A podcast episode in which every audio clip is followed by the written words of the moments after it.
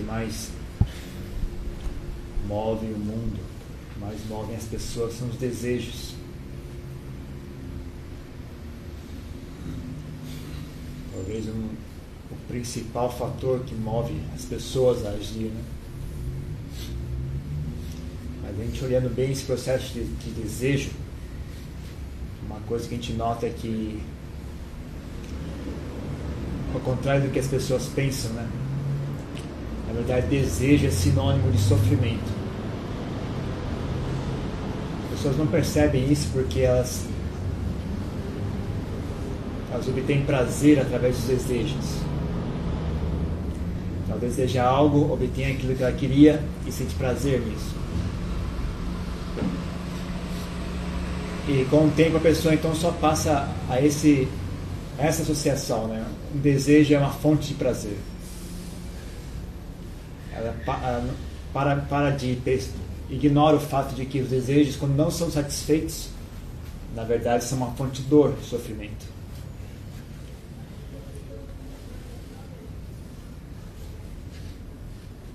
E mesmo se ela estudar com mais, mais atenção, vai perceber que o processo de desejo já é sofrimento.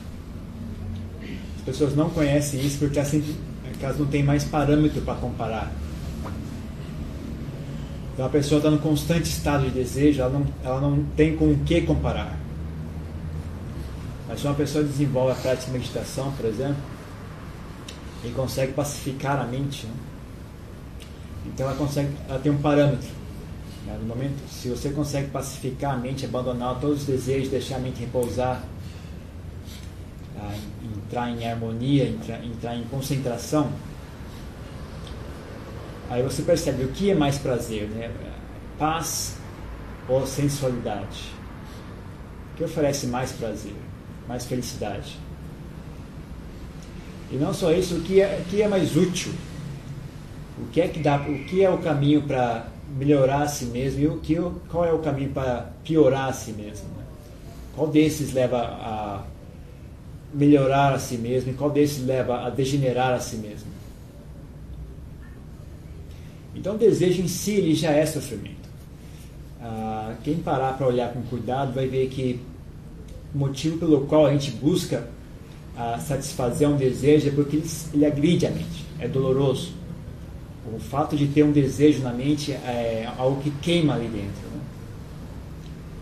Mas, como eu disse, a gente simplesmente pega o hábito de associar, de projetar né, qual vai ser o prazer que eu vou alcançar e, e para de prestar atenção no, no que está ocorrendo no momento presente. Então fica só naquela fantasia né, de como é que vai ser quando eu conseguir o que eu quero, mas não para para olhar que o processo de desejo já é doloroso. Se não fosse doloroso, as pessoas não iam seguir os desejos dela. Essa é a razão pela qual as pessoas tentam satisfazer os desejos, porque dói, agride a mente.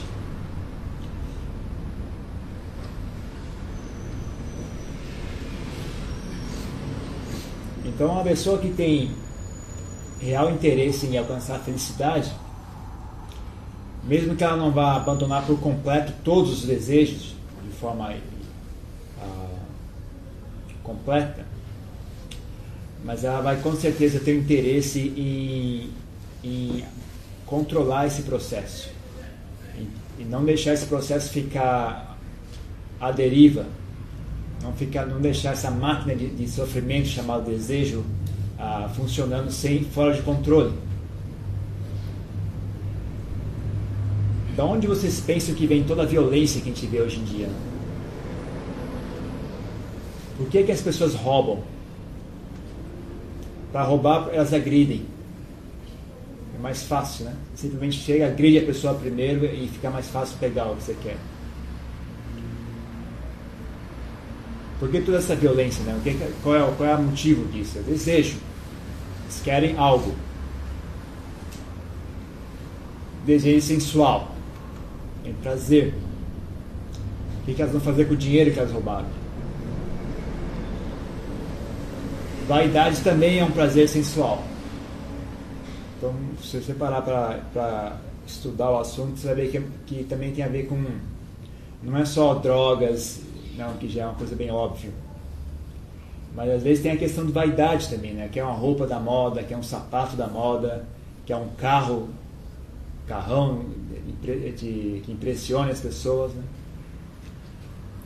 Tudo isso são prazeres, né? as pessoas querem esses prazeres. E se ela não tem uma fonte, uma forma de conseguir esses prazeres sem agredir diretamente alguém, então ele agride essa pessoa. Mas por trás de tudo isso que tem é o desejo. Por que as pessoas mentem? Porque elas querem, elas querem algo. Querem proteger a vaidade delas, querem esconder né, a vergonha, então é, esconder a vergonha significa proteger a vaidade. Ou querem obter alguma vantagem, querem, querem conseguir algo, elas mentem, movida por desejo também. Raiva é que nem iogurte. Iogurte é o que acontece, que acontece com o leite quando ele estraga. Né? Raiva é o que acontece com o desejo quando ele estraga. Um desejo azeda, ele vira raiva. Então, quanto mais desejo a gente tem, mais raiva. Ou potencial para sentir raiva a gente vai ter. Eles são estágios diferentes da mesma coisa. Raiva e desejo são estágios diferentes da mesma coisa. Então, Saber controlar os desejos, deixar eles dentro de um limite razoável, é básico ah, para uma vida saudável, uma vida alegre, feliz.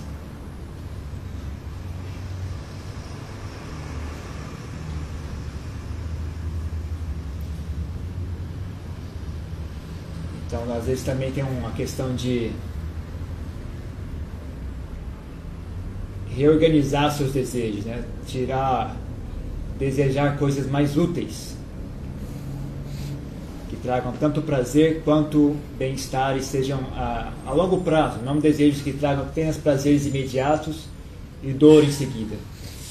Então, por exemplo, uma pessoa que deseja o prazer das drogas, né? ela consegue ter prazer, mas logo em seguida ela obtém uma dor muito maior.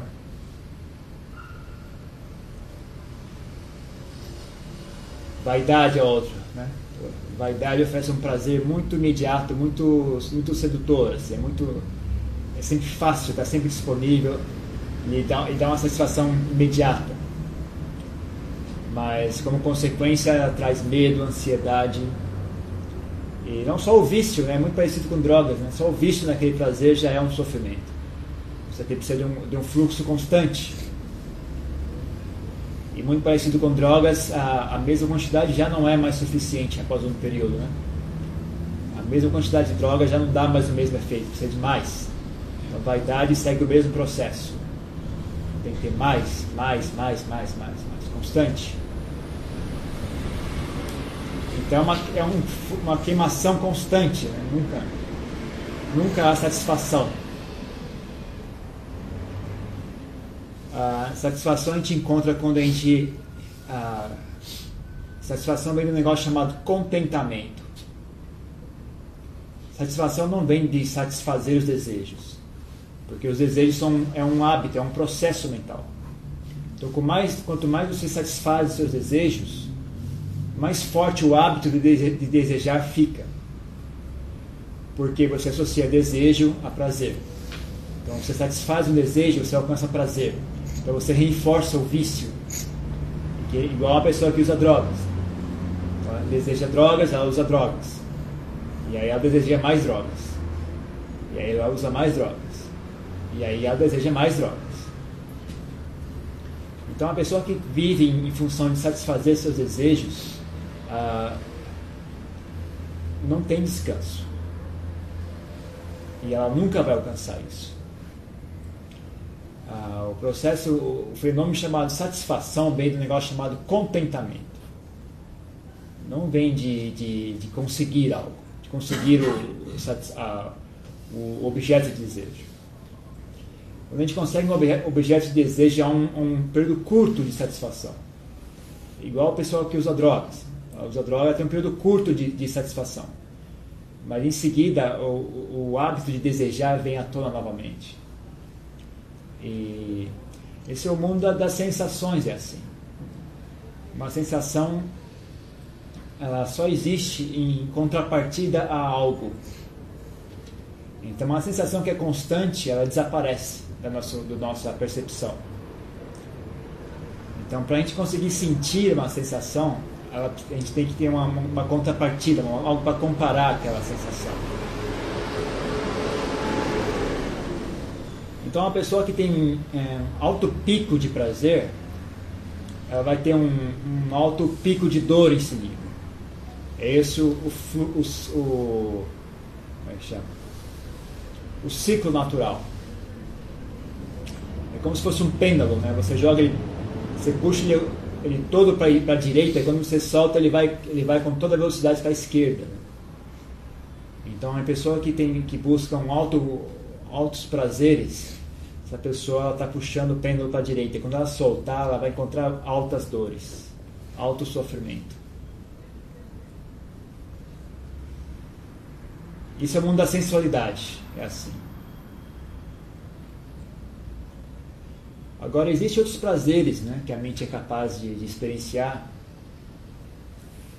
que ainda estão mais ou menos sujeitos a esse, a essa, esse padrão, mas muito menos. Eles são mais estáveis, eles não agridem tanto a mente. Ah, eles são prazeres que vêm da, da, da própria mente prazeres que a mente gera baseado em estados saudáveis mentais, em estados mentais saudáveis. Como, por exemplo, o próprio contentamento, né? Isso é um estado mental, né? Você saber guiar a sua mente e, e encontrar contentamento com o que já, você já possui. Né? Isso se chama frugalidade também, ou contentamento. Né? Saber satisfazer-se com o que você tem, né? é uma, uma, isso, isso ocorre quando você sabe aplicar a sua mente. Então tem a ver com a, com a forma de você enxergar, né? a forma de você pensar, né? você pensar de forma a criar esse contentamento, saber apreciar o que você possui. Né? Saber guiar a sua mente para que ela não, que ela não fique criando desejos desnecessários. Né? Então, saber observar a mente, saber guiar a mente, também é chave nisso. Os prazeres, como por exemplo o prazer da amizade, o prazer do bem-querer, né? Isso é uma coisa que nutre a mente e é uma coisa prazerosa. O prazer da paz também existe. Né? As pessoas não estão cientes do, do fato que a paz traz prazer traz uma sensação de bem-estar. As pessoas hoje em dia só conhecem o prazer da agitação, não conhecem o prazer da paz. Agora, prazer por prazer, a paz é um prazer útil. É uma pessoa que, que, que pega, ganha um apreço pelo esse prazer que a paz, a paz traz. Quando ela está em paz, ela consegue fazer ah, várias coisas ela consegue concentrar a mente muito facilmente, ela consegue observar a realidade de maneira clara, ela consegue estudar a si mesma, ela consegue estudar as demais pessoas, ela ganha, ela ganha um, uma, uma capacidade maior de lidar com problemas, a mente dela fica mais clara, mais astuta, mais afiada e mesmo prazeres sensuais ficam mais, ficam mais fortes. Né? Às, vezes um, às vezes só sentar debaixo de uma árvore num dia ensolarado já é um prazer assim, incrível. Então existem prazeres e prazeres nessa vida. E saber desejar os prazeres que são benéficos é, é grande parte do, que, do, do processo inicial de, de desenvolver a mente. Né? E aí tem também um aspecto de saber abandonar os prazeres que são maléficos ou geram um bem muito, muito, muito pouco e um efeito colateral muito forte. Então tem, tem, tem inteligência e honestidade de olhar, né? Ah, saber observar né? qual é o prazer que está quando a gente faz algo, qual é o prazer que nós estamos buscando e qual é o e esse prazer vai gerar uma dor no futuro ou não.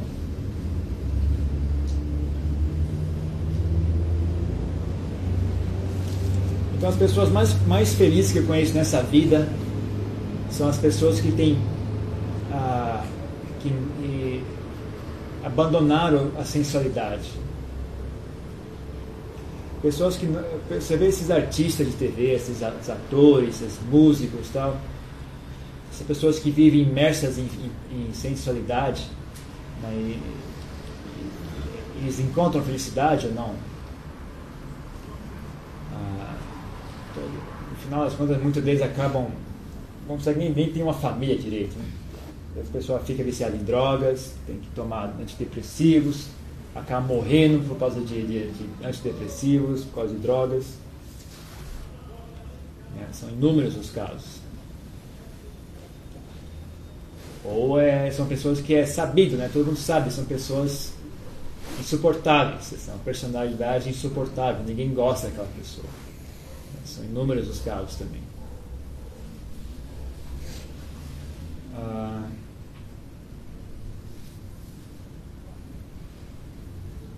mas mesmo a felicidade que vem da mente, essa felicidade que vem do contentamento, que vem da sabedoria,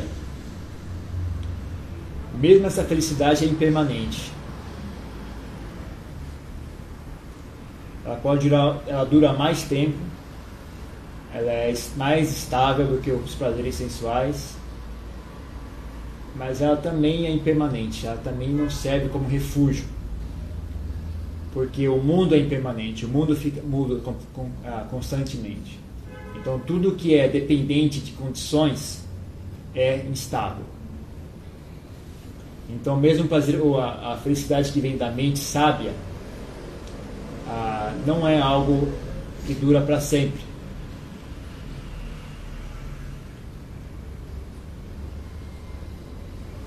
Então, na verdade, o, o que o Buda ensinava mesmo era a transcender tudo isso né?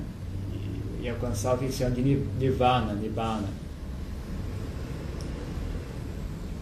Ele dizer que esse nirvana é o, a, a, felicidade, a felicidade mais elevada, mais excelente. Mas é uma felicidade que não faz parte do mundo. É uma felicidade que transcende o que a gente chama de samsara mas ela tem como plataforma para alcançar essa para alcançar essa libertação tem como plataforma como, como piso a mente saudável. Então inicialmente o processo inicial o passo inicial da gente como nessa direção é abandonar a sensualidade os prazeres da sensualidade e buscar os prazeres que vêm da mente saudável então, dessa forma, a gente desenvolve a mente. E a mente tendo um certo nível de, de, de, de qualidade, né? ela, ela, é útil, ela, ela é utilizável em, em quebrar nessa essa prisão do samsara. Então, enquanto a mente não alcança um certo nível de estabilidade, um certo nível de energia, um certo nível de, de habilidade ela, não consegue sequer arranhar a casca do, do a, a, a, a, tinta da cela da prisão, né? Ela nem consegue arranhar a tinta, a, pintura, quanto mais quebrar os tijolos e, e alcançar a libertação. Então é um trabalho que é importante, mas não é um trabalho que tem que ser feito com habilidade. Né? Não adianta querer ser muito idealista e, e É que nem um viciado uma pessoa que vai parar de beber, parar de, vai parar de fumar, até mesmo parar de usar drogas. Né? Ela tem que ter um certo, uma certa sabedoria em lidar com esse processo. Né? Então, algo que, que é. Como é que chama? Progressivo, né? não é algo que acontece da noite por dia. Por dia né? a, a gente, para viver, tem que ter felicidade, de alguma forma ou de outra. Então, se a pessoa é muito idealista, ou é, é muito ignorante, ela não sabe fazer as coisas direito, ela simplesmente corta completamente os prazeres sensuais, vai viver numa caverna no meio do. aí não bebe, não come, não, não, não faz mais nada e não aguenta. Então a gente também tem que saber respeitar o processo mental, né? tem que saber ir, substituir os prazeres ah, de forma progressiva, mas constante. Mais rápido ou mais devagar depende da capacidade de cada pessoa, né? depende da, da habilidade de cada pessoa. Então uns vão ser mais rápidos, uns vão ser mais hábeis em, em passar por esse processo, outros vão ser mais lentos mas o importante é que a gente faça esse progresso, né? faça essa, esse essa amadurecimento. Que nem criança, né? O tipo de prazeres que uma criança tem, como é que é aquela. Tem, um, tem uma hora que ela tem que abandonar aquilo, mas ela, tem que, ela adquire os prazeres de uma pessoa adulta. Né? Então a gente agora está usufruindo dos prazeres de uma pessoa adulta então agora está na hora de a gente continuar amadurecendo e começar a usufruir os prazeres de uma pessoa sábia. E é quando a gente souber, quando a gente estiver nesse nível de, de ser uma pessoa sábia, então a gente também vai ter que abandonar os prazeres de ser uma pessoa sábia e adquirir os prazeres de ser uma pessoa que transcendeu o mundo. Então, como vocês podem imaginar, é um, é um longo caminho pela frente. Mas a gente tem que começar em algum lugar. Então a gente tem que tentar reunir, seja lá qual for a nossa. Que, que espécie de sabedoria a gente tiver por perto, que a gente já tiver aprendido. Então a gente tenta reunir nossas habilidades, nossa sabedoria quem tem muito usa muito, quem tem pouco usa pouco, mas tem que, tem que, tem que começar a caminhar. O importante é, é começar a caminhar. Não tem, não tem outro caminho, não tem outro atalho. Em Brasília perguntar, tem algum atalho? Eu falei, tem. É parar de procurar atalho, esse é o atalho. Para de inventar a moda e comece do começo. Comece do começo, passa pelo meio e chega ao fim. Esse é o atalho.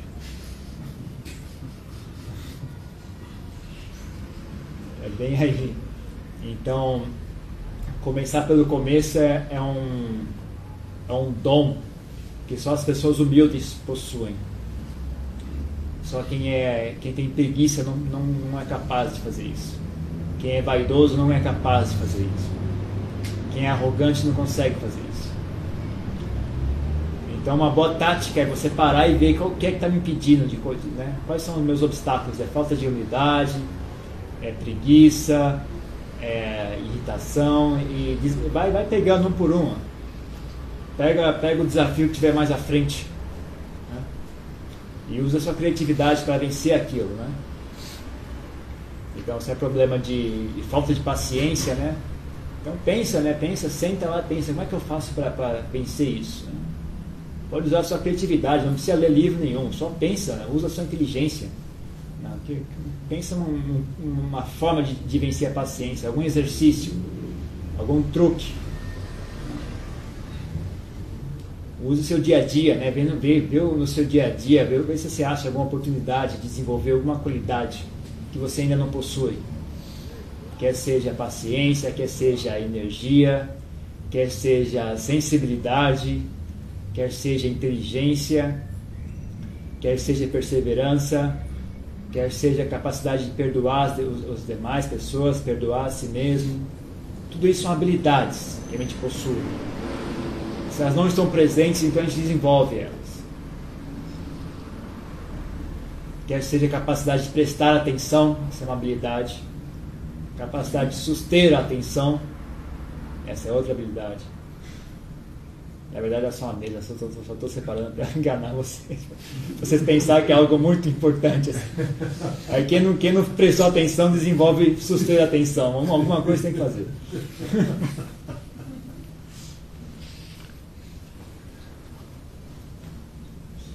Capacidade de conhecer a si mesmo é uma outra habilidade.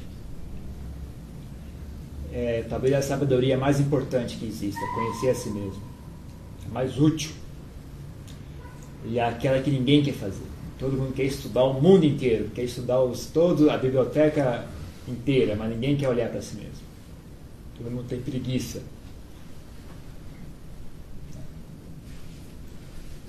Mas é ali que está, o segredo está bem ali.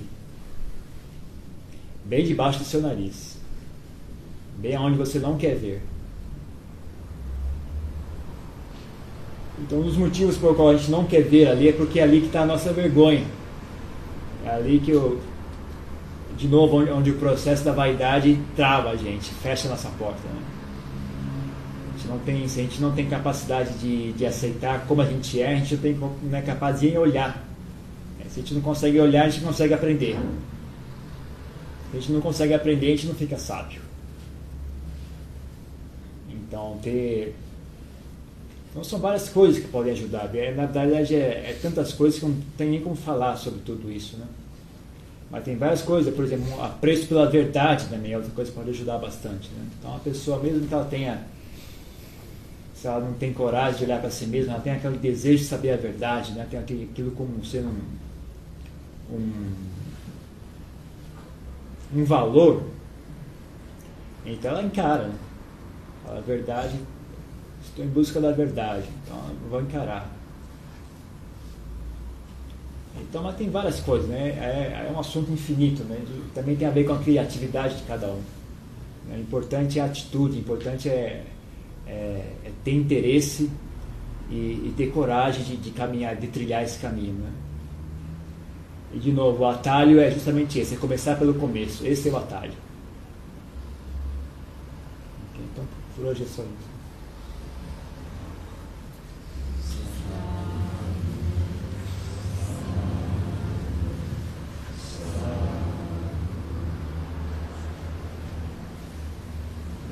pode acender a luz, gente. Se tiver alguma pergunta.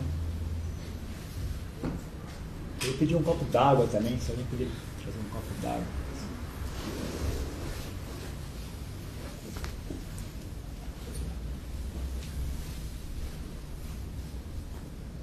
Alguém tem alguma pergunta, algum comentário? Alguma reclamação?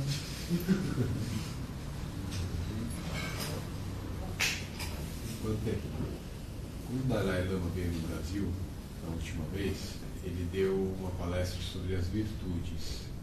E ele falou sobre como cultivar e desenvolver cada uma das virtudes. E uma delas era a paciência. E a paciência tinha uma pegadinha. Que enquanto generosidade, amor, altruísmo, você desenvolvia enquanto estava tudo indo bem, a paciência só era possível ser desenvolvida quando estava tudo indo mal. Era, então ele falou, você pode fazer uma brincadeira com vocês mesmos, que quando tiver um problema grave, você fala, oh, que boa oportunidade para cultivar a paciência. É, existe uma das. No retiro você falou bastante sobre ela e você falou hoje de novo na sua palestra sobre uma característica mental que é a humildade. E a humildade também me parece que é uma. também tem uma pegadinha nela. Né? Porque não é uma coisa que você constrói, assim, oh, que cara humilde que eu sou. Né? É, é, é, é o contrário. E eu, eu gostaria que você lançasse algumas ideias de como é que essa humildade ela pode ser treinada e como ela pode ser desenvolvida e humildade sabe qual é a humildade que é boa mesmo a humildade que é boa é, é a ausência de vaidade não é um, a, essa humildade às vezes a humildade pode ser artificial como você falou humildade que é boa mesmo que funciona legal é a ausência de vaidade então a é mais uma questão de estudar como é que a vaidade se instala e cortar cortar a comida da vaidade. Você pode usar qual o que você acha melhor. Você pode ah, pode usar pensamento, por exemplo, né? Ou você pode simplesmente estudar o assunto. Você estudar e, e fazer a conexão, né? Ah, como a vaidade gera tensão gera ansiedade. Né? Gera, e também estudar, é bom você ver onde é que está pegando, por que, que a vaidade ah, é tão sedutora, né? onde é que é o prazer da vaidade. Né? Estudar aquilo e saber abrir mão desse prazer. Essa é uma, essa é uma dica. Né? Enxergar bem claro, o prazer da vaidade está bem aqui. É aqui que eu tô, que eu tô mastigando esse chiclete. Não? E, e é abrir mão daquilo, fazer, ah, renunciar mesmo, tem que aguentar. Né? Que eu, vou, eu vou passar assim isso. Que nem a pessoa para de fumar, né? não, tem, é um prazer, eu vou abrir mão desse prazer. Isso é uma capacidade que a gente deveria ter, sabe? Abrir mão das coisas. A gente só, só, a gente só aprende a pegar as coisas. Ninguém ensina a abrir mão das coisas, mas é, é deveria ser uma, uma habilidade das pessoas. Né? Então você pode estudar, por exemplo, onde, onde a vaidade ah, te dá prazer e renunciar aquele prazer. Isso já ajuda bastante. Você pode estudar onde é que a vaidade gera sofrimento. Então, por exemplo, a, a tensão, tensão, a ansiedade. Né? Você, você, pega o, o, vício da vaidade, então ela, ela gera uma tensão. Ah, porque a vaidade já depende dos outros, né? tem que ter alguém olhando. E aí tem sempre aquela tensão, né? E aí, eles estão olhando para mim ou não? Eles estão concordando, está todo mundo achando eu ótimo ou não, né? Se tem alguém não, que não concorda que eu sou ótimo, já, já incomoda, né? já dói, sofre. Então você também você pode dar, estudar esse assunto, né? estudar e entender bem né, esse assunto. Ah, entendimento, né? com a sabedoria, esse tipo de sabedoria é muito útil. Né? Ajuda bastante. E mais do que isso, é você é, começar a prestar atenção né, no seu, no seu hábito, mental e começar a guiar a mente. Né? Você vê a mente começar a construir vaidade, você, opa, onde você está indo? Tá... Volta. E começar a guiar, né? então a gente chama de ter plena atenção durante o seu dia, né? durante as suas atividades. Então, quando alguém fala alguma coisa, você já tá, fica de olho, vê a mente, vê se a mente começa a fazer, vai, começa a construir vaidade, porque vaidade é uma, é uma construção. Então, você saber trazer a mente de volta, tal, relaxar, não, não, saber guiar a mente. Ah, se é uma, uma, um aspecto muito grosseiro, se está muito arraigado, né? Então, você pode usar pensamento, né? Oh, você começa a tá lá, realmente, puxa, hoje eu detonei lá no trabalho, viu? Foi demais. Aí você pega e questiona aquilo, ah, como é que você sabe? Isso é a sua opinião, né? Será que você não fez papel de bobo? Não. Como é que você sabe se, se você se foi realmente tão bom assim? Então, não sei, tem, eu vou usar a sua criatividade, né? Ah, Para resolver, né? Você pode usar, você pode desenvolver sua própria técnica. Mas a. realmente o negócio de tentar desenvolver humildade é, não, não, é o, não é o mais ideal. O ideal é a ausência da vaidade. E cuidado com. Porque também tem o seguinte aspecto. Ah, uma mente saudável vai ter, um, vai ter um negócio chamado autoestima. E na verdade, autoestima e vaidade são a mesma coisa.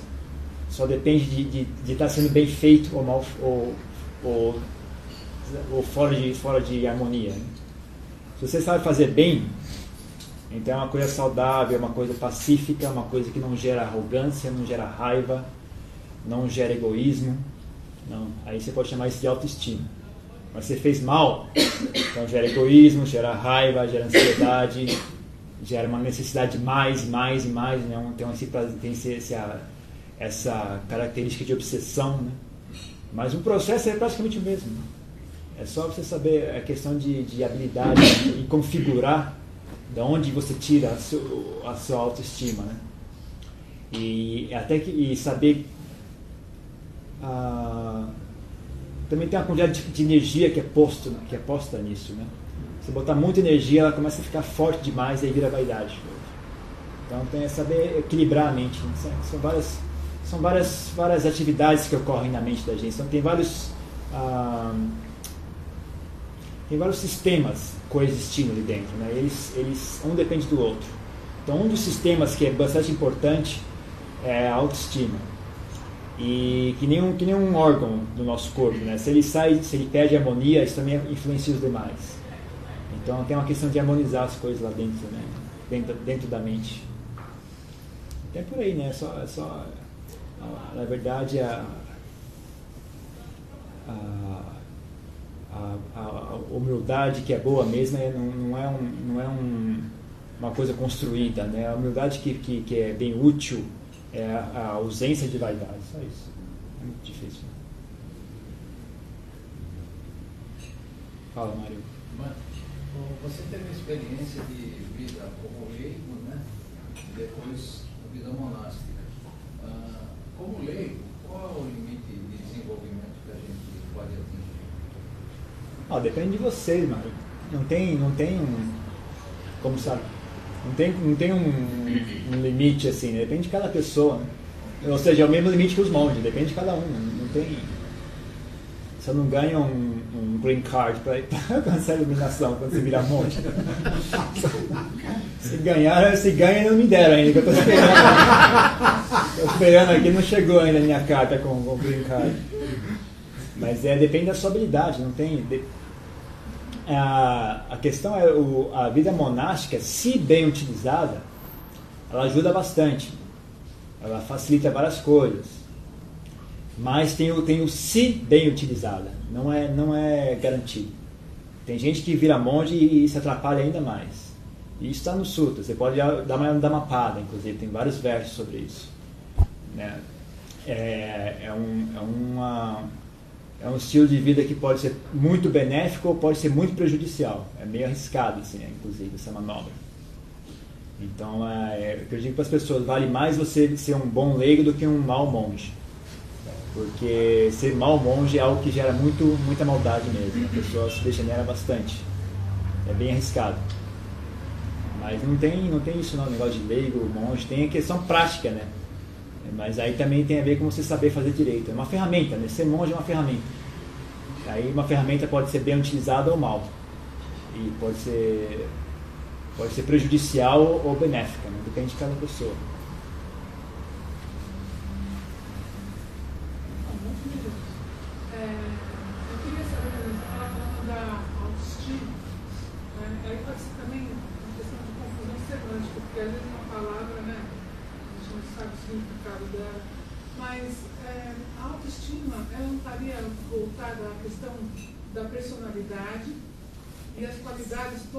Da alma. Então a gente fala assim, uma pessoa tem que ter autoestima, é a questão que você está afirmando o seu ego. Autoestima, quando a gente assim, no processo normal, é achar que eu estou bem em determinada situação, estou desenvolvendo bem. E as qualidades, de fato, elas vêm da alma e não tem um processo de, poxa, que legal, né? Não tem essa por isso eu queria entender um pouquinho essa questão da autoestima. Não, autoestima é, tem até uma, tem um aspecto de autoestima. Ah, de, depende de você, né? o, que, o que é que você quer ter estima? O que é que você quer estimar em si mesmo? Então, eu estou falando sobre, sobre o, o caminho da iluminação tal, então estimar aquilo que é útil nesse caminho.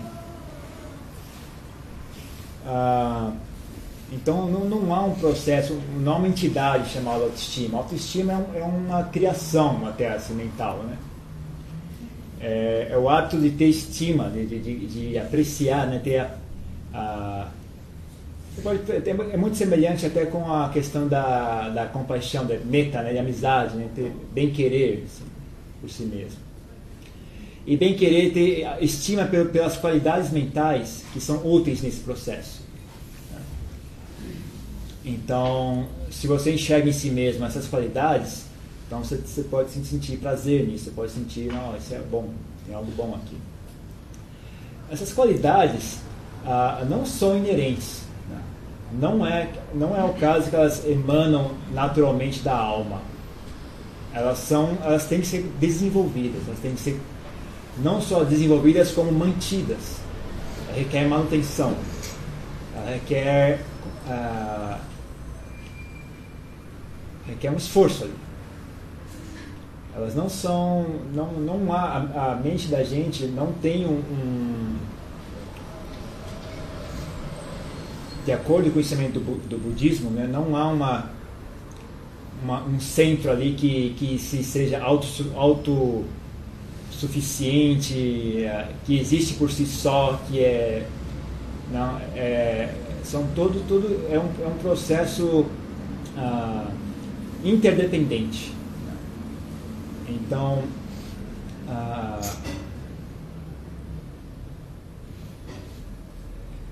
não é garantido, não é garantido, requer, requer atenção, requer uh, manutenção, inclusive. Né? E está exposto às, às situações ao nosso redor. Então, por isso que é impermanente. Porque tem história, é, é muito fácil ser uma boa pessoa quando tudo está indo bem. Quando, quando, quando as coisas começam a cair por terra, às vezes mesmo as boas pessoas acabam se corrompendo. Então, imagine uma situação de guerra, de fome. Como é que é, né? As pessoas, pouquíssima gente vai conseguir manter. Né? E não é porque elas tenham má vontade, né? Que realmente passou dos limites delas. Então não é, não é garantido, né? E, e, é, e é um fenômeno que está exposto às situações também. Então, autoestima é, é, é, a gente tem autoestima pelos processos mentais que são úteis nesse caminho de, de iluminação, da libertação. Então, como eu falei, ter coragem, ter saber prestar atenção, ter compaixão, ter amizade, ter energia, ter inteligência, tudo isso são, são coisas úteis. Então a gente desenvolve isso e, e uh, mas ainda ainda assim também eu falei para ele, também não é só o aspecto do que é que você estima em si mesmo também tem um problema de, de quanta estima você põe ali. Se você botar demais, vira vaidade. Mesmo uma coisa boa, como por exemplo, como, por exemplo ser sábio, né? ser inteligente. Não? Você, você é bem inteligente, você consegue entender tudo, tal, sua mente é bem afiada. Ah, isso, isso, isso é para ter estima. Mas ah, se ficar muito estimado, vira vaidade mesmo, vira arrogância, inclusive. Aí começa a zedar. Então tem um aspecto também de saber dosar as coisas. Eu estava lembrando, voltando ao tema da vaidade, né? lá o, o, o, Salomão, lá aquele rei Salomão, que era considerado sábio, né? ele tem uma frase assim, vi que tudo era vaidade, né?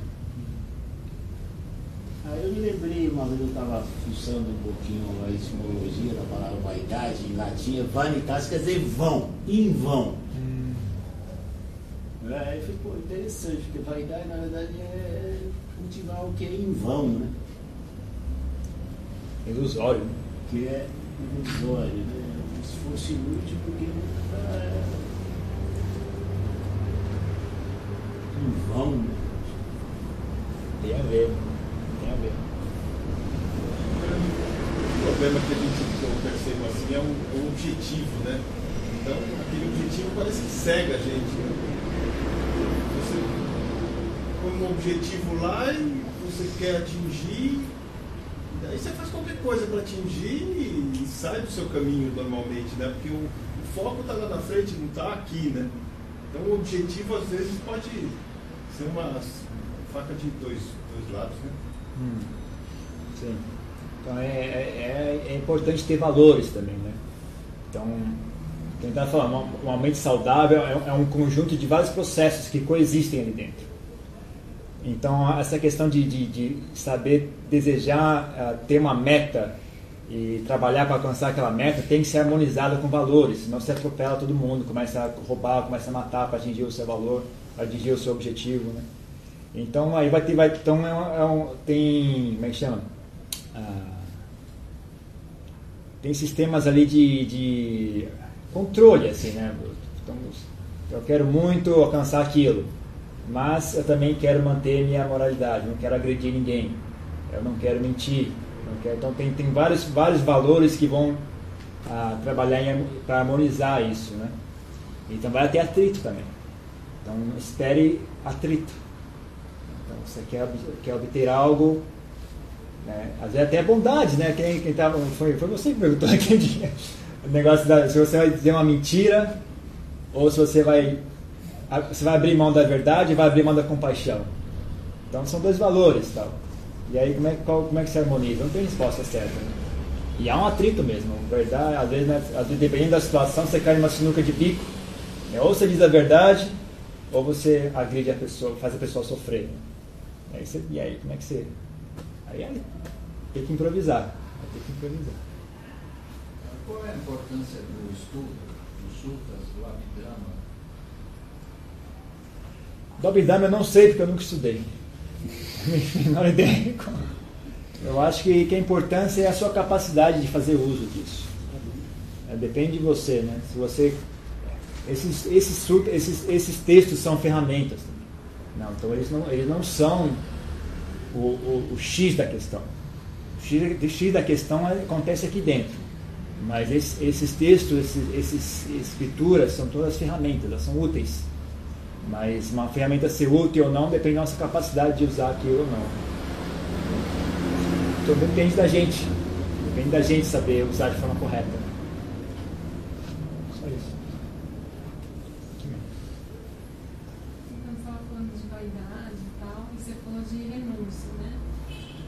falasse um pouco assim do, do desapego, da prática do desapego, é, é uma coisa que deveria ser normal. Infelizmente não é.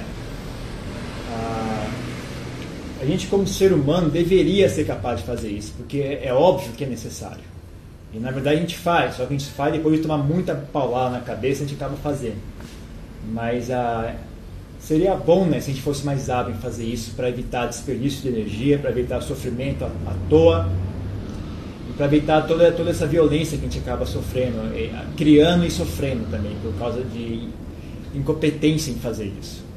Então, seria bom se alguém, alguém educador aí pensar uma forma de, de educar as crianças para fazer isso, né? Só saber uh, saber pegar as coisas, mas também saber abrir mão, né? Então,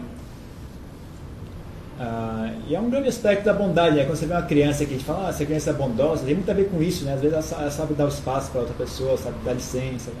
sabe ceder a vez, sabe compartilhar aquilo que ela tem. Né? Então tudo isso tem a ver com saber abrir mão, né? saber dividir. Saber dividir tem a ver com saber abrir mão que você tem. E uma pessoa egoísta não sabe fazer.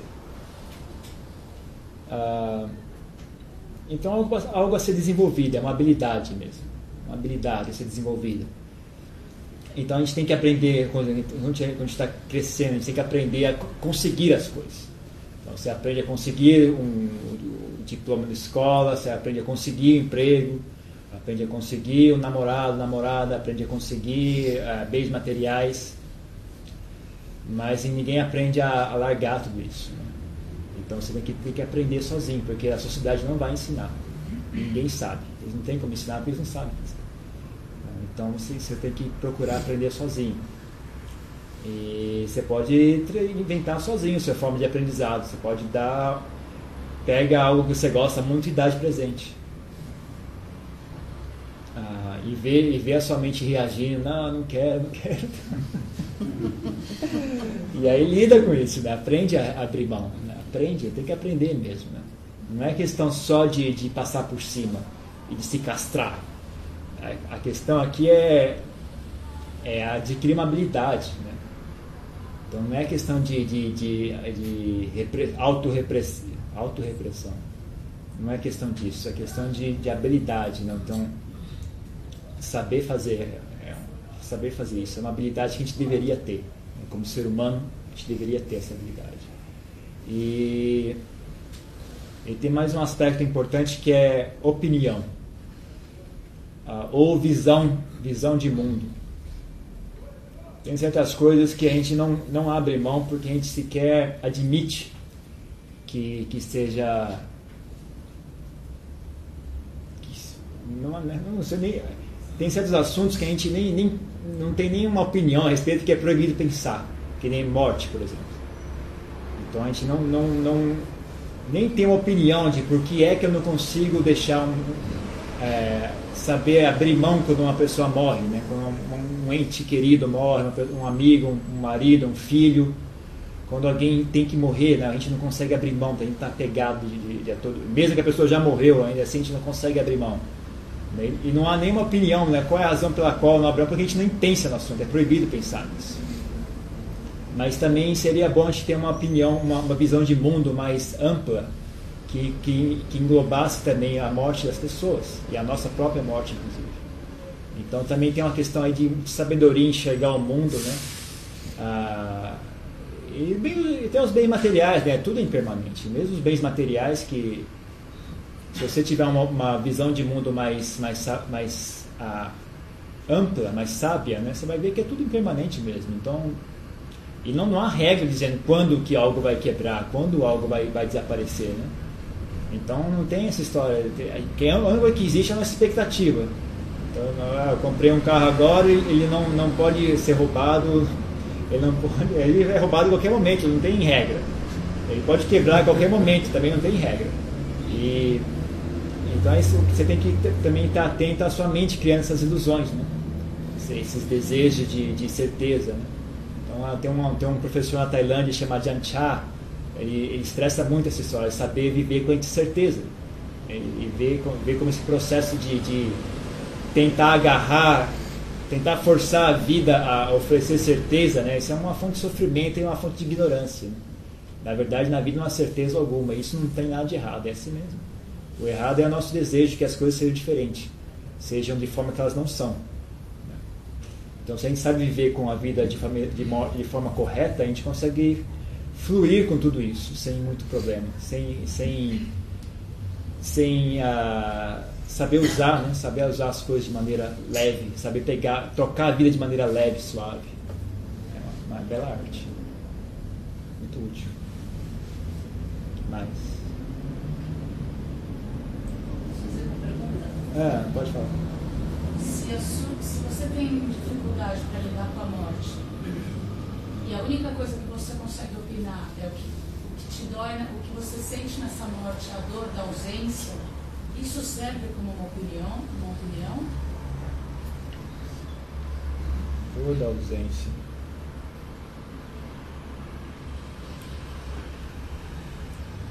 Olha, se você, se você entender que isso é um processo natural. As pessoas vêm e vão, as pessoas nascem e morrem.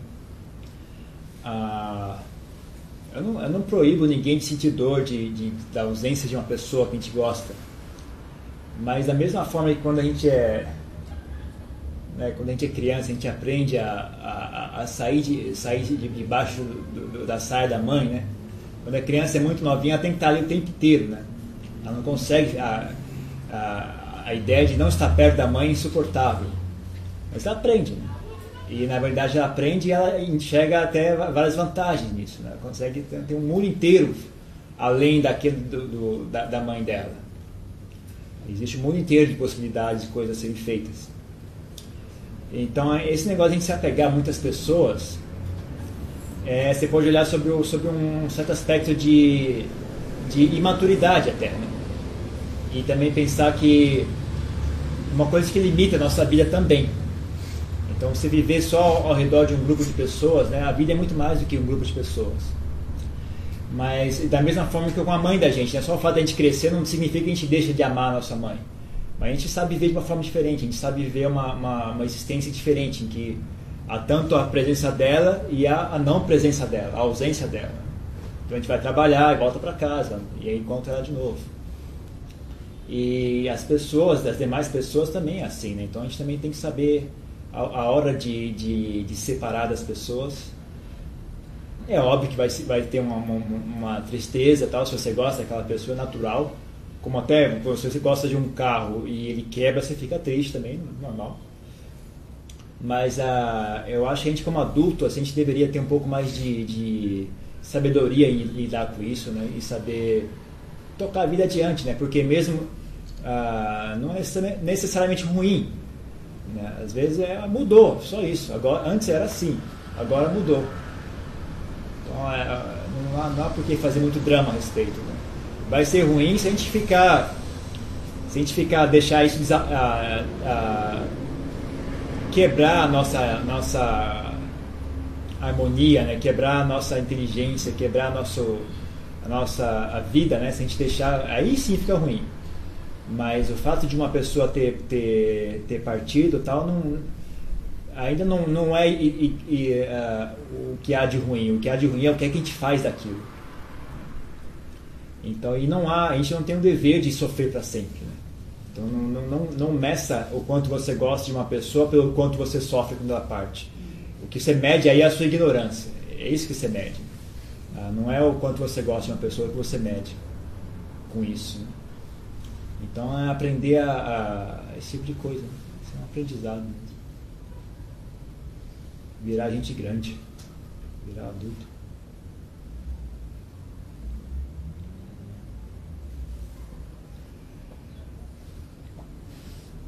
Mais uma coisa?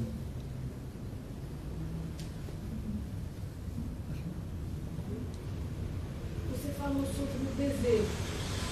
Ela fala sobre a vontade. Vontade. São muito semelhantes, né? Eu não vejo muita diferença. Não. Desejo e vontade. São, são, acho que são iguais, né? na minha opinião, são parecidos. Né? São muito Isso é parecidos. boa vontade. Hã? Isso é boa vontade. Ah, eu, eu, não- eu, não, eu não gosto desse truque de palavras, não. Eu acho que é a mesma coisa mesmo. É desejo mesmo. Você tem vontade de algo. Desejo em si não é ruim. Desejo ele é, é uma atividade da mente. O que eu falei hoje, hoje agora cedo, eu estava mais focando em desejos sensuais. Porque eles, eles geram muitos problemas. O desejo pela sensualidade, ela gera pouco benefício, mas gera benefício. Pouco, mas gera pouco mas gera muita dor, gera muitos, muitos, tem muitos efeitos colaterais. Então, mas, é, por exemplo, desejar, desejar melhorar a si mesmo, né? É um desejo também, só que é muito parecido com o desejo sexual, só que ele é, é um que dá um resultado melhor. Então é igual o negócio da, da, da, da vaidade e da autoestima. Na verdade é o mesmo processo, mas aí tem uma questão de aonde você aplica e, de, e de, da habilidade em aplicar aquilo, né? Então o ato de desejar, ele é um ato, ele é um ato, ato normal, ele é neutro. Mas aí tem que saber desejar algo que é útil e desejar de forma saudável. É desejo do mesmo jeito. Então, eu acho assim, vou só elucidar um pouquinho, porque tanto eu quanto ela, nós somos novas no budismo, né? Então, a gente vem assim com estudos de outras culturas e tal. Eu, eu entendi um pouco, eu vou tentar melhorar para ver se você, você consegue se entender. Porque, assim, em outras culturas, você, você entende assim que a vontade, né? Sem o jogo de palavra aí, mas a vontade geralmente está ligada ao, ao seu propósito. Né? Aí eu mencionei a palavra alma e você disse para mim que no budismo, isso, a, a mente trabalha num espaço em que ela, se, né, ela vai clareando e vai tendo oportunidade de, de sair dessa, dessa roda do.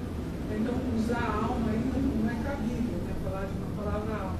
Você, você pode dizer assim, se eu tenho uma habilidade de clarear minha mente, tenho insights, então eu, eu usaria um exemplo aqui na prática. Eu posso ter o desejo né, de, por exemplo, montar um hospital. Eu falo assim, ah, eu, eu, eu, eu trabalho nisso, eu sou arquiteto, eu posso ter um desejo. Mas em um determinado momento, eu, aplicando a meditação, eu tenho um clareamento da, da minha mente em que eu sinto que isso é um propósito. Né?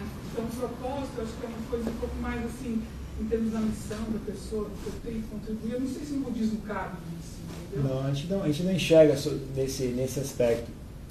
Ah, to- todo esse raciocínio que você está trazendo tem como, como ponto central a, a, a ideia da alma mesmo, né? que existe uma, algo que é inerente, que é, que, é, que é completo em si mesma, que é um núcleo, que é hermético, é estável e que possui uma ordem própria, que possui uma, uma natureza própria, então e que provavelmente é, é, é uma ordem superior e tal, aquele negócio todo. Mas no budismo a gente não enxerga dessa forma. E isso é, isso é uma característica bem, bem particular do budismo, inclusive só existe no budismo. Ah, e, é, e é provavelmente o que mais. ah, na verdade, dito que só o Buda mesmo consegue transmitir essa, esse ensinamento, né, de que na verdade não há tal coisa. Na verdade, é, isso é apenas uma, uma, uma ilusão. Segundo o ensinamento do Buda, do, do budismo, ah, isso é apenas um, um processo, né? ele não, não tem entidade real ali dentro. Então é assim que é. Então não há uma vontade que, que seja inerente, que seja uma, uma expressão de uma, de uma entidade. Isso, não. Dentro do, do, do modo de, de, enxergar do, do budismo, não, não, é assim. não, Se é correto ou não, não tenho como dizer com certeza, mas o que o, que o budismo ensina é isso.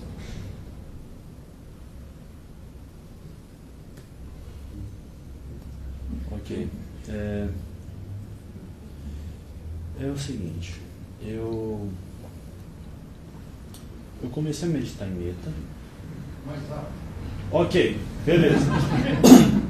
Eu comecei a meditar em meta e primeiro assim, sentindo o amor que eu sinto pela minha mãe, espalhando isso para todos os seres. Eu aguentei cinco minutos nisso e pareceu que começou a vir uma muralha preta para cima de mim, como se fosse todo o karma negativo de todo mundo. E eu parei assustado. Aí depois eu comecei a mudar a frase. Que todas as pessoas sejam verdadeiramente felizes e livres de toda aflição. Para que todas as pessoas sejam verdadeiramente felizes e livres de toda aflição, eu tomo essa responsabilidade para mim. E aí começou a melhorar um pouco. Se me tomava saía, eu não sei se eu deveria mudar algo. Eu, anotei até para trazer aqui hoje. Cadê? Eu esqueci o papel, mas Você deixei esqueceu, anotado. você anotou, mas esqueceu. Bela anotação. Funcionou. Olha, é o seguinte. ah, tem a ver com karma mesmo. Tem, um- tem um pouco a ver com karma, mas entenda o que é karma. O karma que a gente, que, que a gente trabalha aqui é o karma sobre o qual nós temos poder de agir, que é o, que é o nosso karma mental, que gente, os nossos hábitos mentais. Então é muito comum as pessoas terem aversão à amizade, à sensação da amizade, ao do bem querer e tal. Isso é muito comum. As pessoas têm, por diversas razões, por, por, por exemplo, a, todo o processo da vaidade, por exemplo, então a pessoa fica viciada num, processo de, de um prazer que vem de, um, de uma fonte não, não muito limpa, né, como, como a vaidade, ou, ou mesmo. e que toda, na verdade, chega uma hora que eles começam a se mesclar. Né? Então, por exemplo, a, a, a raiva é o que, que oferece um certo prazer. Sabe? A raiva oferece um prazer assim, para as pessoas. Né? Então, gente, tem gente que gosta, honestamente, as pessoas gostam de sentir raiva. É por isso que algumas pessoas são tão raivosas. Inclusive, tem gente, gente, ganha dinheiro sentindo raiva. Ganha dinheiro reclamando e, e acusando os outros, né? os advogados. Da Atena na TV. Da Atena na TV. Então as pessoas ganham, ganham, ganham a vida fazendo isso. Ah, e a gente como homem também te- tem uma, uma certa educação, né? com- Que a gente não pode ter, então, esse negócio tem que ser machão, tem que dar porrada, tem que isso, tem que aquilo. Então tem, tem uma certa aversão mesmo, assim. Ah, mas eh, você pode, por exemplo, mudar, né? Você, mudar a estratégia, né? Então, se você só está ali, ah, que todos os seres sejam felizes, parece muito, muito meloso, muito tipo Mary Poppins. Né? É. Aí você pode tentar, né, tentar ah, fazer um novo approach para, o mesmo assunto, né? Então, tem algo que, que ah, tem um apelo para você, né? Então, por exemplo, você ah, que todos os seres sejam felizes, que todos ah, fiquem correndo no parque, pulando e saltitando de alegria, que eles abracem as árvores. Isso é muito irritante para você, né? Você pega um negócio mais que tem algo que tem, que tem um apelo para você, né? Então, sei lá, por exemplo, para mim uma coisa que eu, que, eu- que, que dá um que para mim quando eu faço me traz uma grande sensação, sensação de, de amizade, quando eu penso que todos os seres, que todas as pessoas tenham bons amigos. Isso para mim tem um apelo, assim, não sei porquê. Então eu pensei que todo mundo, que, que as pessoas tenham bons amigos, que elas tenham pessoas sábias, que elas encontrem, que elas encontrem pessoas sábias, que elas tenham bons amigos, que elas, tenham, que elas encontrem pessoas honestas, que elas façam boas amizades, que elas sejam bo, boas amigas para, as demais. Ah, para mim isso tem um apelo, né? então para mim funciona dessa forma. Mas a, no final das contas, é, você não precisa muito. Ah,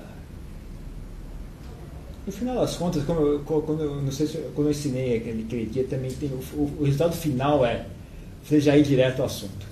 Então, inicialmente, a gente fica usando essas frases, que os seres sejam felizes, que todos tenham felicidade e tal, tal, tal. Mas no final, o, o ideal é a gente chegar direto ao assunto. Então, você pegar, ficar tão ah, familiarizado com, com, essa, com essa emoção da amizade, né, do bem-querer, e tão hábil nisso, você já vai direto ao assunto. Simplesmente senta e manda bala. E já não precisa dizer nada, não precisa pensar em nada, não precisa nem pensar que, eh, nem precisa direcionar ninguém, né? Só a, aquela energia em si já é o suficiente. Então não tem que, a, que direcionar o meu, a, meu bem-querer a todos os seres, nem isso. Só o bem-querer por si mesmo já é o suficiente, o amor por si mesmo. Só isso. Então não precisa direcionar para nada, é só é, é, ele por si mesmo já está bom o suficiente. Então o, o, resultado final, o objetivo final é chegar nesse ponto. Mas inicialmente você pode usar a sua criatividade, ver que tipo de, que tipo de, que tipo de, de approach assim, tem um apelo para você, né? E tá, tá correto, não tem, não tem problema. Né? Tá. Essa muralha que chega, só tentar. Você pode, pode é, tentar usar outras frases. Outras frases, outro approach. Eu não estava usando frase nisso. Hum. Né? Na hora que deu essa muralha eu já não estava usando mais frases também. É, mas eu acho que deve ser o hábito, é, o, o hábito de aversão, assim. Né? Deve ser o hábito de, de arraigado que veio à tona, assim, não, um hábito de sentir aversão, talvez uh, medo, tal, de sentir, de sentir essa emoção, né? medo ou ansiedade, assim, alguma coisa do tipo. Eu imagino, deve ser algo desse tipo. É, mas ainda sobre esse assunto, assim, quando, quando se usa, quando eu uso assim, é, essas formulações mais impessoais, assim, né, que todos os seres aí é um tipo de qualidade, né? Mas quando você evoca uma pessoa, né? uma pessoa, também uma ambiguidade da emoção que você tem em relação àquela pessoa. Né? Isso é interessante, né? Observar. Como é que trabalha com isso, né? Como é que você, sei lá, vai alimentar uma, um sentimento mais positivo dessa pessoa, ou não sei falar alguma coisa sobre isso? Olha, eu, eu, eu gosto mesmo de, de meta sem objetivo nenhum. Só por si mesmo. Esse, é esse que eu acho que é o mais, mais excelente.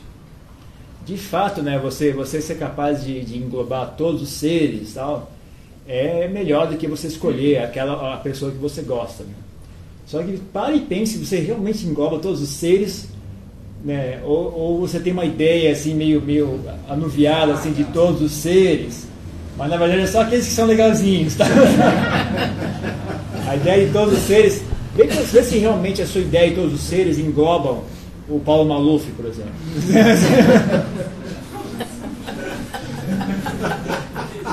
É altíssimo grau.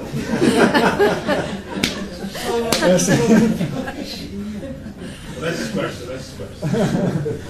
Não, o Persa já morreu. O Persa não tem graça, já morreu. Mas é. Eu entendo o que você diz, a ideia está boa. Mas na prática mesmo, ainda assim, você vê que é uma, é uma ideia que a sua mente tem, então, aquela ideia, aquela, aquela, aquela entidade chamada todos os seres. Né? Mas ah, no final das contas, mas, mesma coisa que eu falei para ele, no final tem que dar resultado. Então, se a ideia de todos os seres tem um apelo maior para você, então tá ótimo. Mas ah, com certeza, a, a, a pessoa que que só consegue naquelas pessoas que ela gosta, né? As pessoas que ela não gosta, ela não consegue sentir amizade, então é, é um problema, com certeza. Não, mas eu acho interessante quando, quando evoca uma pessoa. Eu só acho que assim, o que aparece às vezes é, mais, é diferente. Assim, né? é. é menos, eu, tem sentimentos diferentes. Eu, eu, sinto menos estressante, né? Quando você, você evoca todos os seres, é menos estressante, assim, é um negócio é, mais relax, né? Eu acho que é porque a ideia de todos os seres é uma coisa meio, meio uh, ambígua, assim, né? Então não tem aquela, aquela coisa tão, tão pessoal, né? Eu acho que eu concordo com você. Eu também, pensando bem aqui, eu também acho que sou parecido. tem, tem disso mesmo. Esse caminho que o budismo propõe, poderia ser ajudado complementado pelas formas de terapia da psicologia ocidental, por exemplo, psicanálise, todas essas terapias que existem, ou, ou o budismo prescinde Eu acho que poderia ser complementado, mas eu sou da opinião de que o, o, o, forma, o approach budista é mais correto do que a, a, as- a psicologia. Ele é mais ah, ele funciona melhor do que a psicologia. Só que funciona melhor depende da pessoa saber usar ou não. Então tem gente que talvez seja uma boa ideia começar né, limpar o, a, a casca grossa ali usando a psicologia e tal.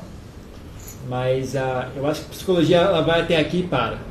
Ela não segue adiante, ela só vai até um nível bem superficial. Muito superficial. E me preocupa ah, até que ponto ela resolve o mesmo problema só esconde debaixo do tapete. Né? Principalmente com essa, toda essa história de drogas e de, de- de substância química que eles, que eles utilizando, me preocupa bastante.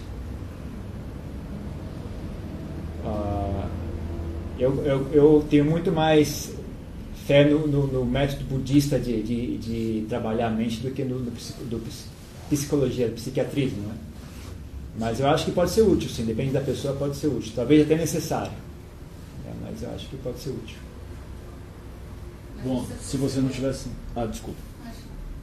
Se você não tivesse. Foi mal, Fábio. Damas primeiro, né? Damas primeiro. Você considera que em um caso que a dependência química já esteja instalada na pessoa, você acha que só pelo budismo você é capaz de passar dessa parte química e tirar a pessoa dessa situação sem outro, aux- outra ferramenta, talvez química também, para diminuir Depende da pessoa. Eu acho que é possível, mas depende da pessoa. Depende da pessoa ter habilidade, dar, porque é um processo que vai ser difícil, com certeza. Né, Você está tirando um apoio e você, e você consegue suprir, a- você consegue se tornar autossuficiente, né? É questão de saber fazer isso, né? Saber ser autossuficiente. Que se, se alguém for fazer isso, eu acho que deveria fazer com muito cuidado. Deveria ir bem aos poucos, ir sentindo, ah, e se- sendo honesto consigo mesmo. É, porque se abrir mão da vaidade já é difícil, imagina de uma dependência química, que Sim. não é só a sua mente está E tem um problema que é, se a sua personalidade, se a sua, se a sua psique está tendo isso como fundação, você tirar, a psique cai. E aí você não tem com o que trabalhar. Não tem quem, não tem nada para fazer o trabalho. Então, às vezes, você tem que ser um pouco humilde e tal, e, e ir aos poucos tal, né, e sempre tendo cuidado. Porque a ferramenta a, a ferramenta está sendo sustida por isso. Se você tirar de uma vez, ela cai e quebra e não tem com o que trabalhar mais. Então, mas eu acho que é possível e acho que é um bom, uma boa meta. Se alguém tem intenção de fazer isso, seria algo útil, seria bom se a pessoa conseguisse. Mas tem que ser feito com cuidado. Damas primeiro. Não, dois Tainá, só queria fazer um, um comentário que complementa um questão que ele colocou da psicologia, que é uma opinião minha, na verdade. Eu falo por experiência própria de, de, de um trabalho de psicologia e budismo, né, a comparação entre as duas coisas. É, já tive uma iniciação ao budismo, é, parei um tempo e agora estou retomando e faço um trabalho de, de, de tratamento psicológico, que na verdade existem várias vertentes, que é a análise, que eu digo que é muito parecido, pela minha experiência. É, eu vejo os dois agora, se, eles se complementam muito e são ao mesmo tempo muito parecidos. A linguagem é muito. Então, eu acho que é importante a gente ter, ter claro a diferença entre a psiquiatria e a psicologia e suas diferentes vertentes né, dentro da psicologia. Porque a análise é uma forma de ver muito, de acordo com o meu ponto de vista, muito próximo ao budismo. Que é a realidade, é você é, se apostar, é você ter um entendimento maior do seu eu.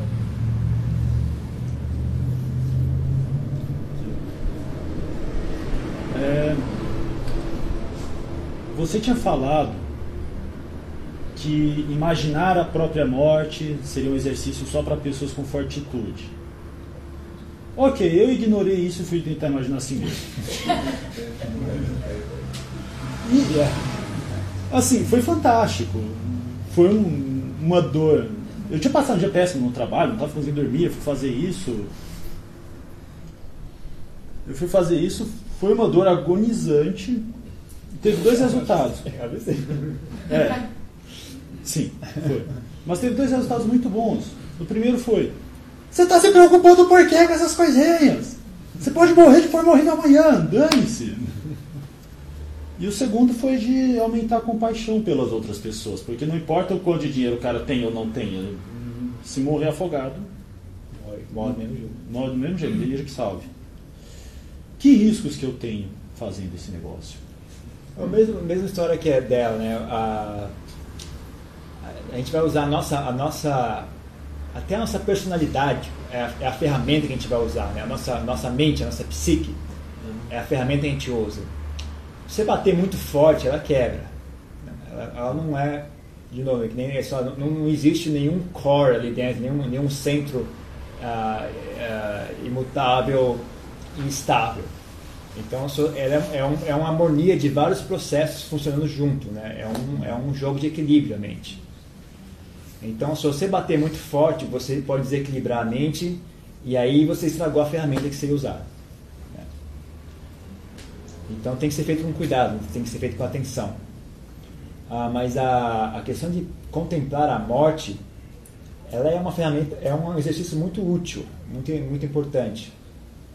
Só que é um, é um remédio forte, né? então a pessoa tem que saber, tem que, tem que ter um pouco de habilidade em utilizar isso. Mas é, um, é algo que vale a pena. Se você acha que, consegue ir menos, menos, ah, pouco a pouco ir se, se aproximando desse assunto, é algo muito importante. Né? Eu falei, falei sobre isso em Brasília também, que uma, uma, das maiores vantagens que eu enxergo em contemplar a morte é você dar um parâmetro do que é que vale a pena ou que não vale a pena nessa vida, né? que, é, que é que tem valor ou não. né? Então você compara o que você faz, você traz a, bota, bota a sua morte aqui e a sua vida aqui, vê se, vê se isso, ah, se a morte, se a ideia da morte faz com que a sua vida perca o sentido, sua vida está errada, porque a morte é real, é é- vai acontecer. Então não é o caso de, de bater na madeira, não pode pensar nisso. Né? É o contrário. É, é algo para você sentir, ok, então eu preciso mudar a minha vida. Eu preciso encontrar algo de mais valor na minha vida. Algo que. que, que a- imagina o seguinte: morte é de verdade.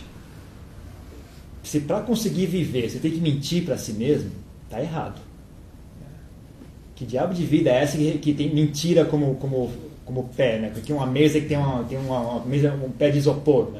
Que mesa é essa, né? Que, que tem um- e é óbvio que, que, que é, você vai conseguir mentir para você mesmo quando você estiver vivo, mas um dia você vai ter que morrer, aí você não tem como mentir.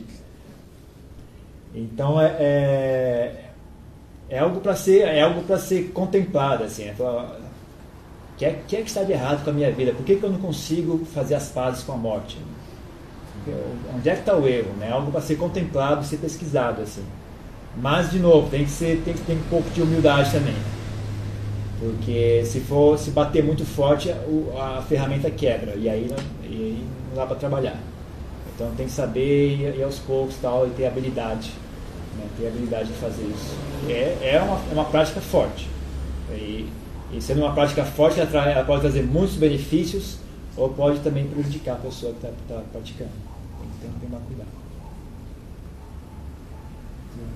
É, Eu vivi há pouco tempo a experiência da morte da minha mãe e isso deu uma. No começo eu fui bem forte, porque exigiu bastante de mim, mas depois de um tempo agora, depois de passar sete meses, é, eu me vi com a minha mente desequilibrando, assim, ela tchum, inverteu. Você já se viu assim, sem conseguir guiar sua mente? E o que, que você, você fez para ir voltando a, a, a, a, a ser dono? Observar ela, eu consigo observar ela, mas eu não estou conseguindo guiar ela mesmo. Eu observo, sei que aquilo não é, não sou eu, não é o que tem que ser, mas rapidamente ela já toma outro passo, enfim. Que que você, por que, que você acha que há é, esse, esse não conseguir guiar, o que você acha que é necessário para fazer para ir guiando ela novamente aos poucos? Acho que tem que treinar, viu? tem que treinar em fazer isso. É uma habilidade que as pessoas ah, não, não têm onde praticar. Não tem nenhuma atividade no dia a dia que, que ensine isso, né? infelizmente. Mas tem que, tem que, tem que treinar a, a mente a, a, a, por exemplo, você, você consegue observar, então você tem é justamente aí que é, o, que é o, a chave. Você tomar, tomar, o, tomar refúgio nesse ato de observar a mente. Né? Então você saber se saber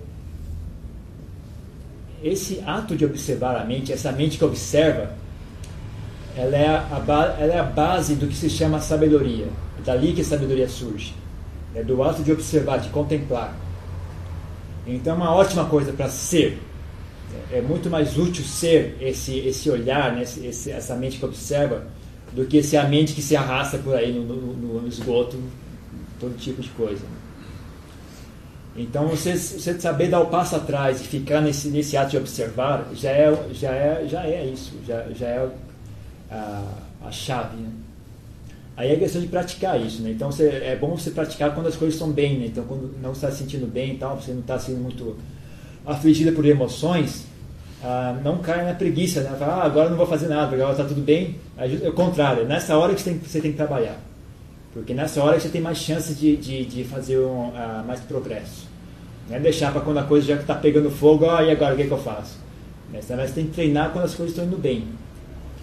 Uh, então, quando você está uma prática regular de meditação, ajuda bastante. Né? Então, todo dia de manhã, todo dia à noite, para uma hora, uma, não, para uma meia hora, pratica meditação.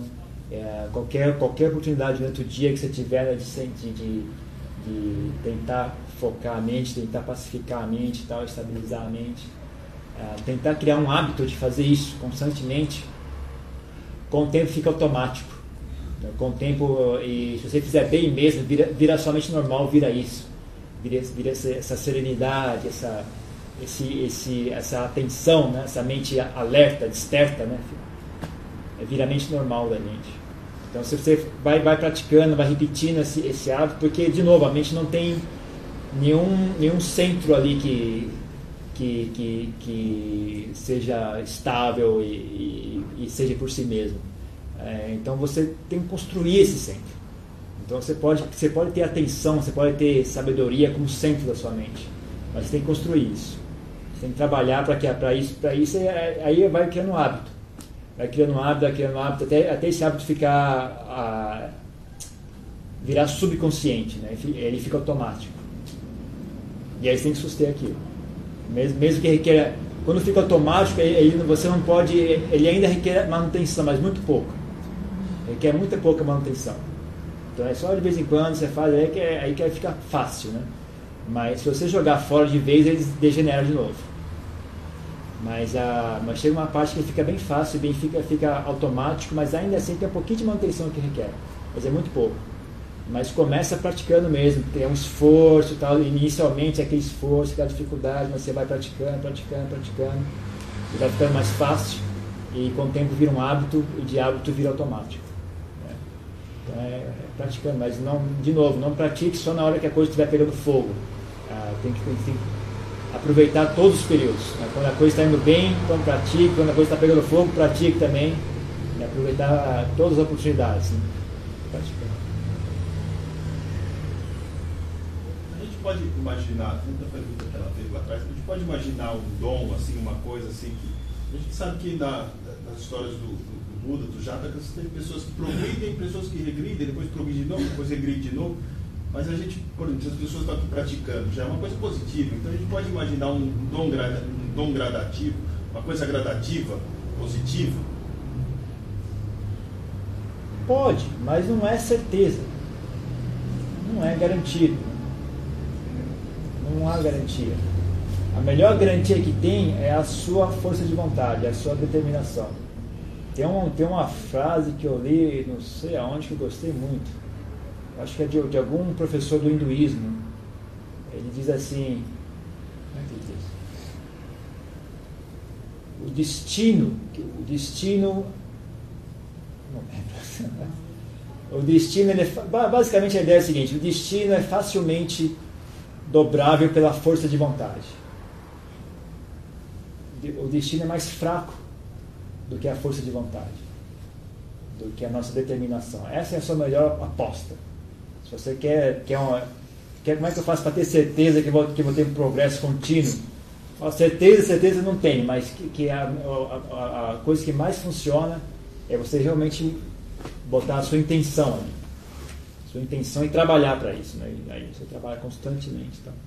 Se você realmente tiver, conseguir essa intenção tão firme, tão, ah, tão profunda dentro do seu coração, que mesmo após a morte, quando você quando tiver um novo nascimento, você ainda tem aquela sensação assim, de, de- assim que você entende alguma coisa, você, opa, eu tenho uma tarefa a cumprir, sabe? Eu tenho uma tarefa a cumprir. Você sente que a criança já nasce com aquela, com aquela sensação dentro de si, assim, né? Ela nem sabe o que é, tem algo por fazer. Ainda, ainda não conseguiu botar a equação junta, né? O que é que eu tenho para fazer, mas eu sabe dentro de si. né? Tem criança que é assim. Tem gente que é assim. Ah, eu sei de várias histórias. Então aí é que essa. Não, você realmente conseguir. ah, como é que chama isso? Levar aquilo para um nível bem profundamente. Levar essa intenção de, de continuar progredindo, de continuar trabalhando, de continuar seguindo em frente. Né? Aquilo ficar bem arraizado até no, no- no- no- na raiz mais, mais, mais sutil lá, dentro, lá, lá dentro mesmo. Essa é, o- é a sua melhor chance. Mas ainda assim não é garantido.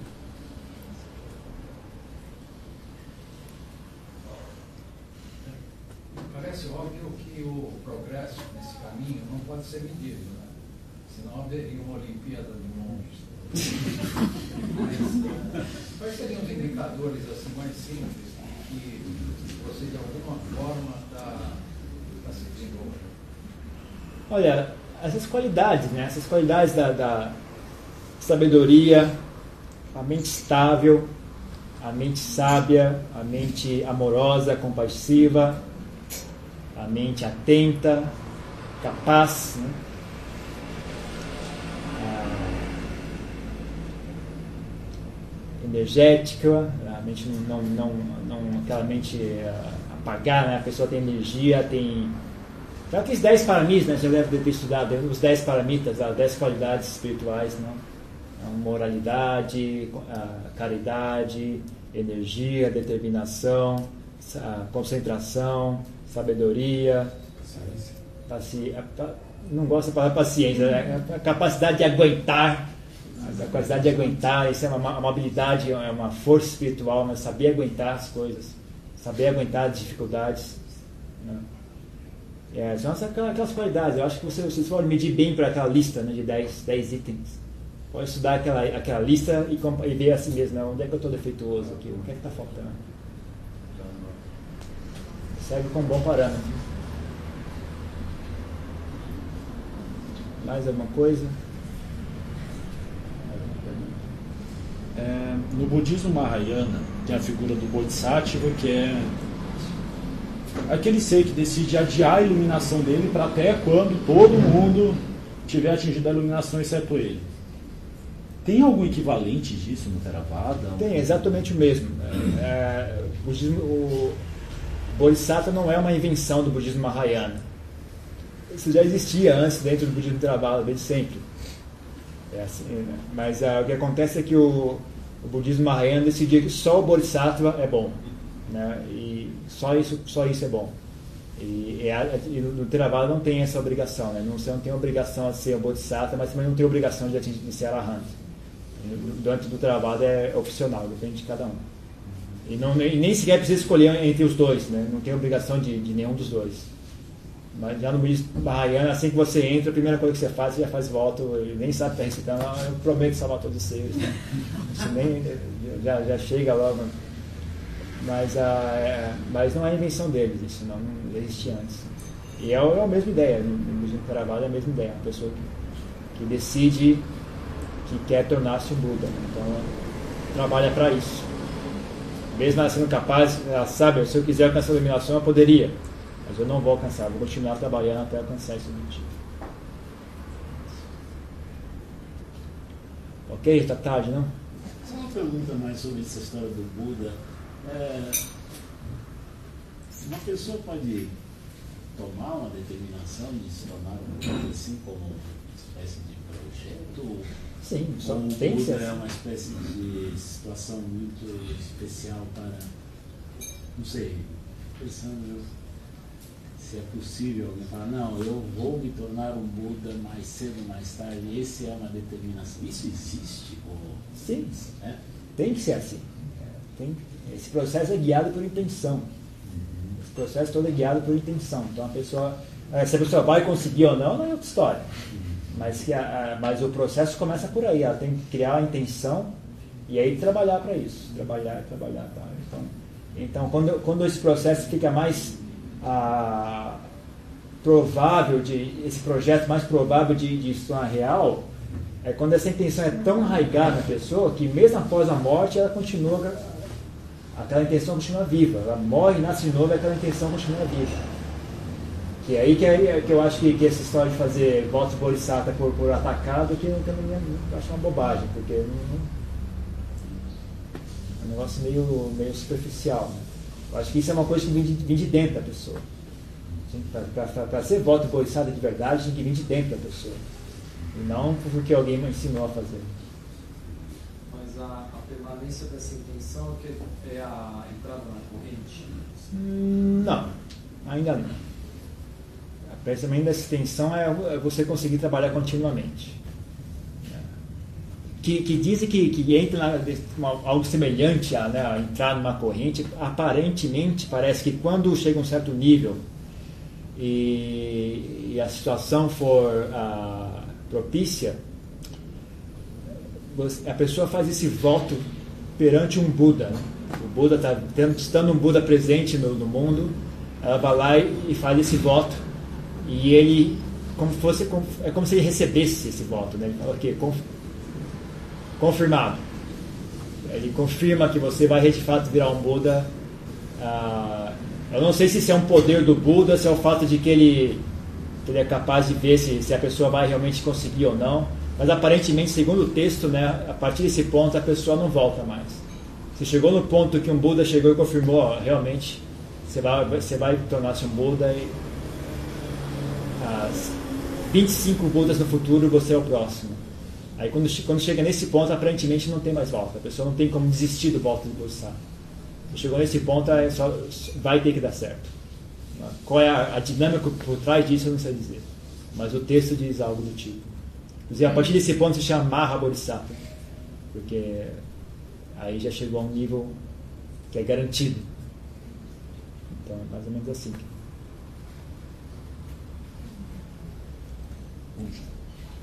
Dá para instrução de amanhã sem meditação de paz? Dá para Para instrução de amanhã ser de meditação de paz? Paz. É. É, você disse dos benefícios hoje, eu estou curioso. Não, é- paz é a consequência da mente, né? Consequência da mente. Mas você pode usar, não, não, dá, dá para usar amanhã, dá, dá para usar a ideia de paz como objeto de meditação, também dá. Tá. Se, eu, se, eu lembrar, se eu lembrar, a. Eu te lembro. Ok, né? Obrigado.